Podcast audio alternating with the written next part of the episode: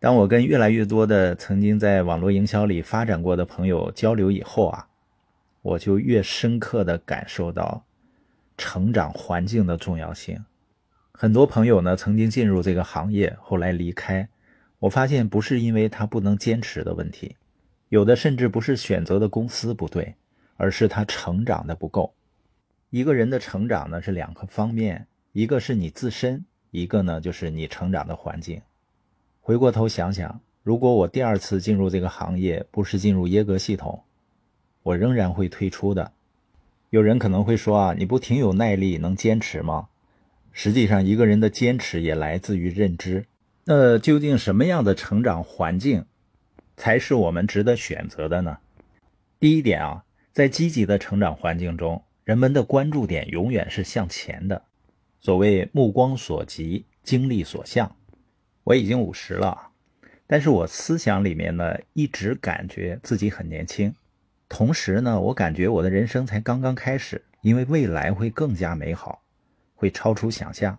而有些到了我这个年龄的人呢，他常常回忆过去的美好时光。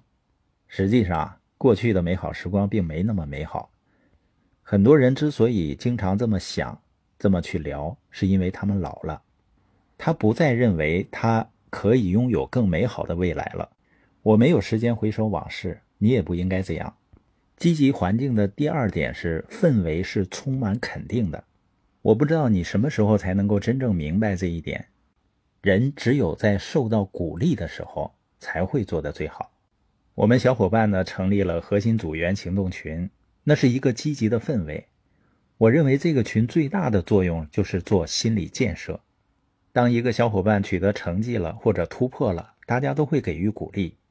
那你生活和工作的环境是否鼓励你表现自己呢？当你做出提升自己的选择时，你身边的人是否会鼓励你并为你欢呼呢？如果是这样的话，你就太幸运了；如果不是，你就应该找到一个大家能互相促进，而不是互相拖后腿的地方。相信我，你是承受不了那个代价的。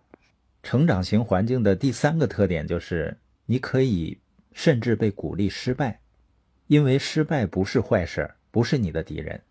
在这种环境里，人们对尝试的渴望大于对失败的恐惧。为什么失败不是坏事呢？因为当你重视失败带给你的教训时，失败不可避免，是否能从中学习却是你的选择。另外呢，失败可以帮助我们培养韧性。格雷坦斯把韧性称为叫有方向的忍耐力。另外，当你可以用你的失败经历来指导别人时，当你可以跟他人分享你的失败经历时，你就不再害怕失败。我非常喜欢跟别人谈起我失败的经历和我失败中得到的经验教训。成长型环境的第四个特点呢，就是周围的人都在成长，人们渴望改变。如果你周围的人不再成长，都在谈论过去和现在，那么你所处的就不是成长型环境，因为在这样的环境啊，你很难找到榜样。一个人如果除了自己没有其他榜样，他是很难提高的。我最深刻的感受就是，当你融入一个成长型环境，有导师的指引，你就不会随波逐流。我也希望周围的人能够把成长作为自己和你爱的人的优先事项。这是对你最重要的、最有益的一项选择，但可悲的是呢，太多的人没有做对这项选择，而是选择了尼加拉瓜之旅的路程。他们跳进生命之河中，顺水而下。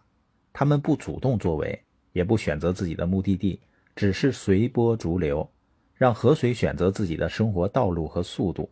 主导他们的是环境，而不是自己的价值。忽然有一天呢，他们听到洪水的轰鸣声，他们才意识到自己的处境，但是，一切为时太晚，洪水吞噬了他们。他们顺着河水一路下落，有时候这种下落是情感方面的，有时候是身体方面的，有的时候呢是经济方面的。我现在回头想想，我走向社会的这三十年，很幸运的是我没有随波逐流，否则的话，我真不敢想象现在的生活是什么样子。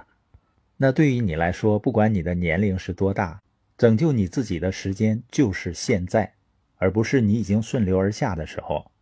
你要做的就是提高自己，找到积极的环境，调整自己的人生道路。这就像是你给自己制造了一辆汽车，你开着它在宽广的大路上一路向着目的地奔驰而去。